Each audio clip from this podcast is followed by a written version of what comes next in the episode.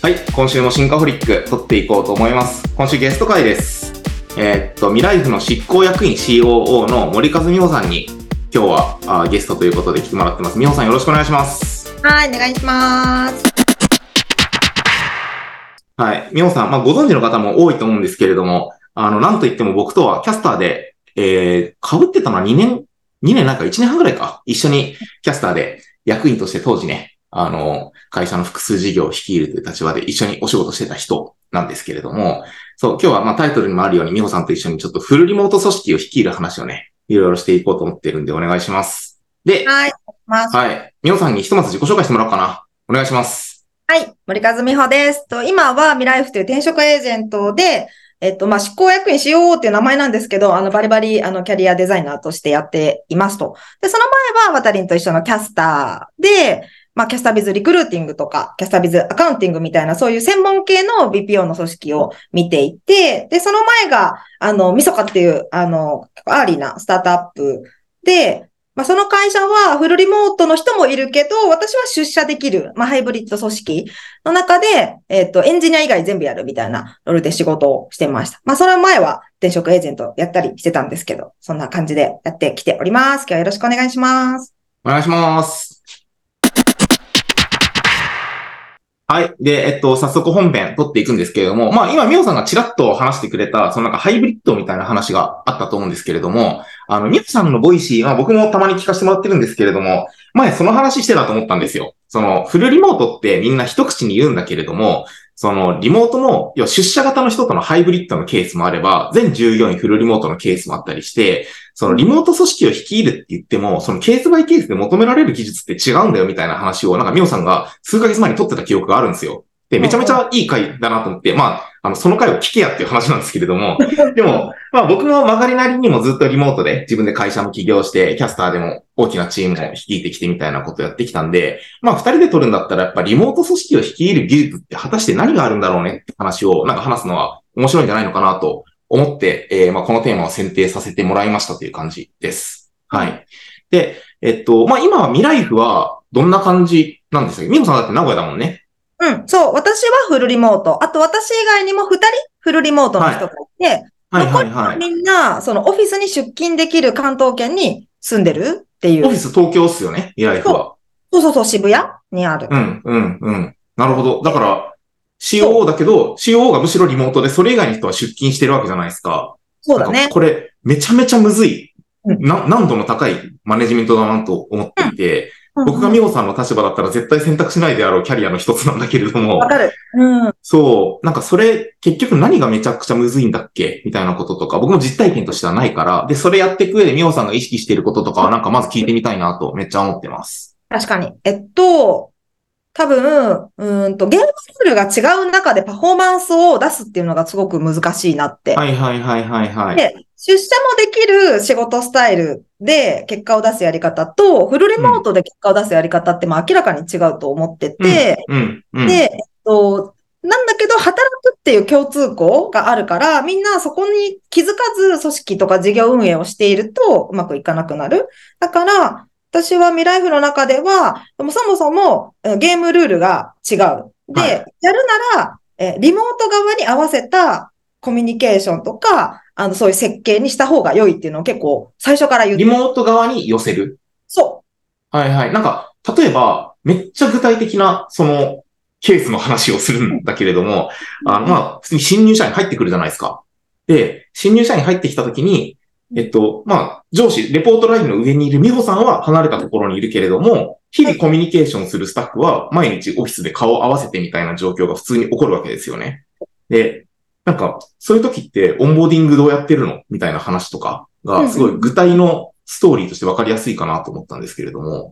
私が、えっと、直で誰か個人を見るってことはないから、あ、まあね、立場的にね、そもそも。そう、なんだけど、まあ、その関係の質を上げるみたいはいな、はいはい。いくと、あの、まあ、ワンオンワンをやっぱり最初にうん、うん。は、まあ、あの、そういう感じかな。あとはなんか、例えば、この間私たまたま東京に出張行ってたんだけど、その時にはいはいウェルカムランチをしてて、うん。だけど、まあ別に出社組でやりましょう、集まれる人でやりましょうじゃなくて、うん。私もパソコンから入って。ほうえ、それって、ミホさんは東京にわざわざ出張来てるけれども、そう あ、そうなんだ。へえ。なんか、これは、その、みそか時代の原体験で、全員が同じ場所にいて、誰か一人だけリモートっていう時に、はいあの、やっぱコミュニケーションの非対称性が生まれやすくなる。うん、それはめちゃくちゃわかる。そう。なんかこう、ずっと、あの、お誕生日席に一人とか、なんか卒業アルバムのこのワイプ？みたいなところに、うんうんうんうんみたいな状態のコミュニケーションってすごい取りにくいなって思ってて、うんだったら同じ条件下にした方が絶対いいから、全員自分の活発で入る？はい。っていう風にすることで、非対称性がちょっと薄まる。なるほど。同じ状況、条件下に置くっていう感じ。はい。それはめちゃくちゃよくわかる。うんなんか、その上で、すみません、これはなんか聞いていい質問なのかわかんないんですけれども、なんか、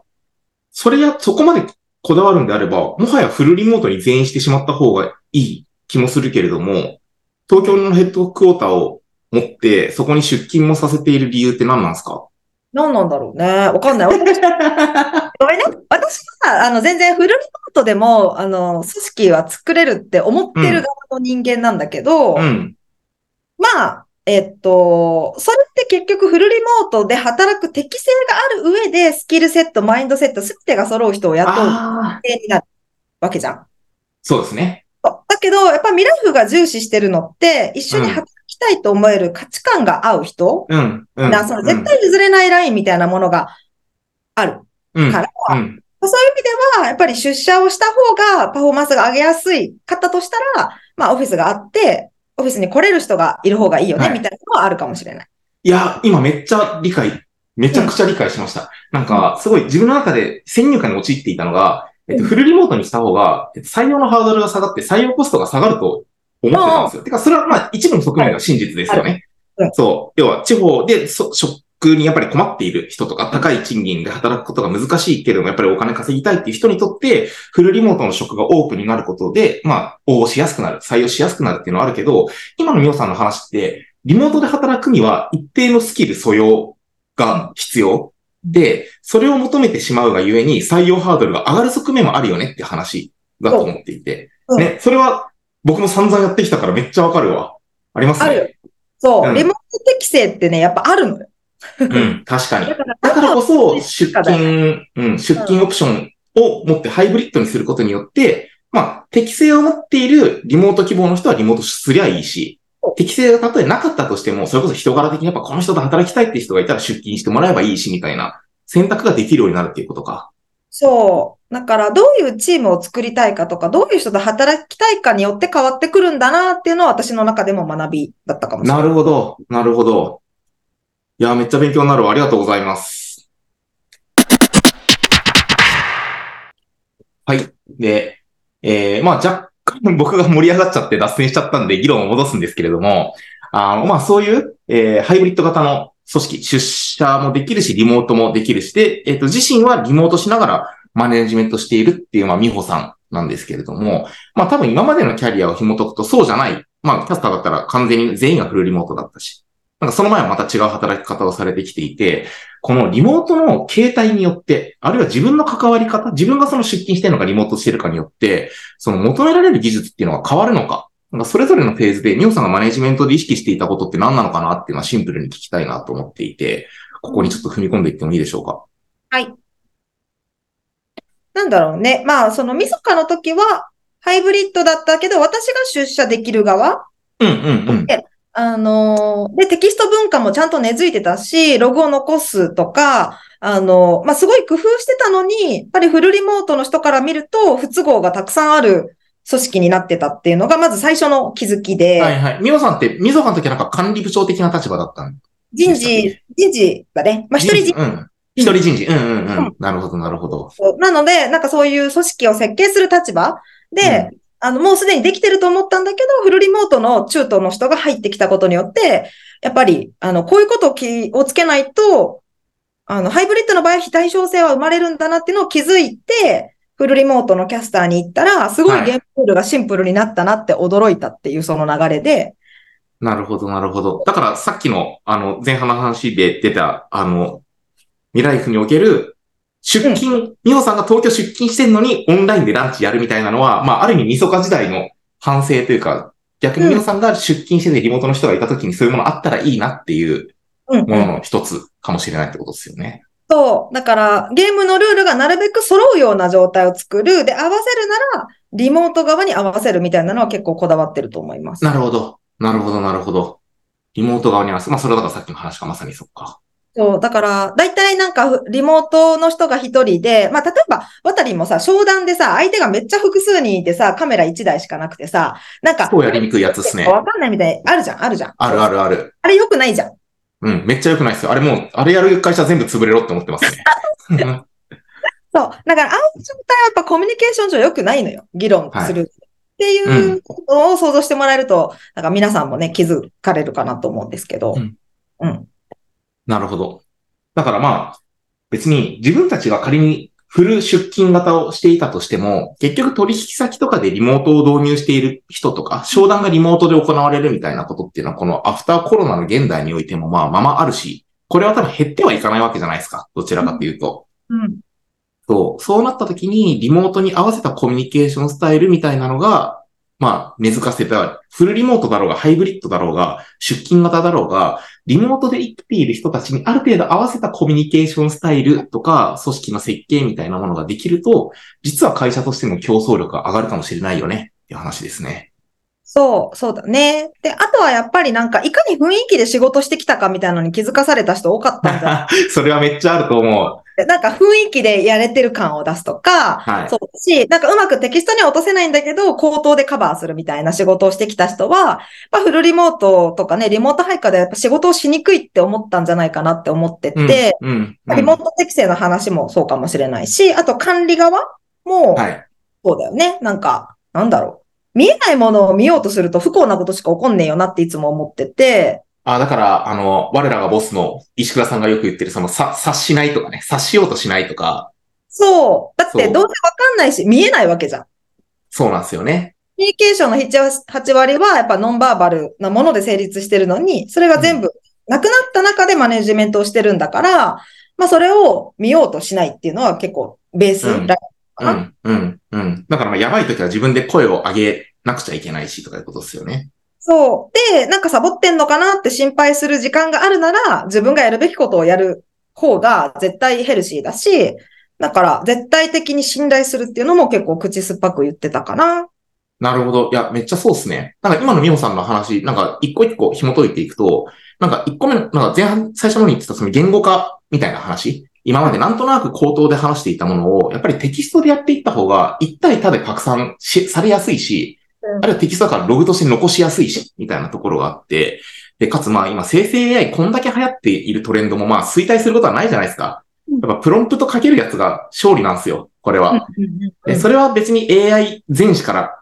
あったはずで、きちんと、なんとなくこれやっといて、じゃなくて、しっかりお願いしたいことの期待値を、まあ、テキストに落とせるとか、伝えることができる人が、本来評価されるっていうか、そういう人が多い方が、まあ、働く人としては幸せっていうのが、なんかよりこの生成 AI のタイトルって加速しているし、リモートが浸透することによってもこれが加速しているなと僕自身もすごい感じていて、まあ言語化超大事だなって思ったのと、うんとあとはもう人はね、そのサボる問題、後半で美穂さん言ってた、もう僕もめちゃくちゃ思うところがあって、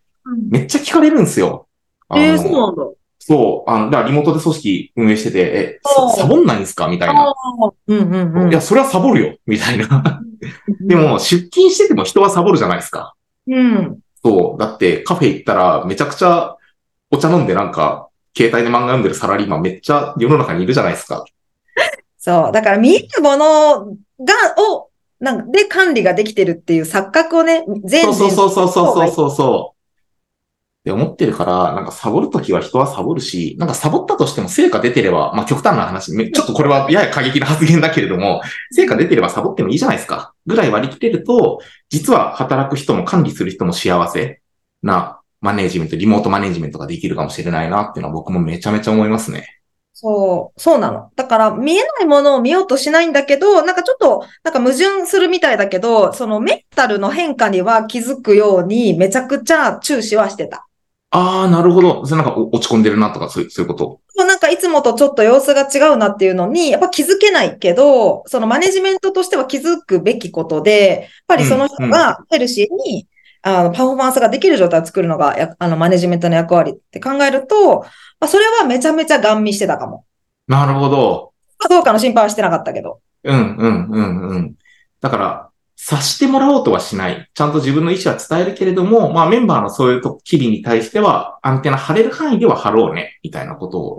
やってきたって感じですかね。そう。だから、例えばいつもなら絶対しないミスをする。その、はいはいはいはい、なるほど。いくつかサインがあって、そのミスの、えっと、難易度が下がっているときうん。と、あとその日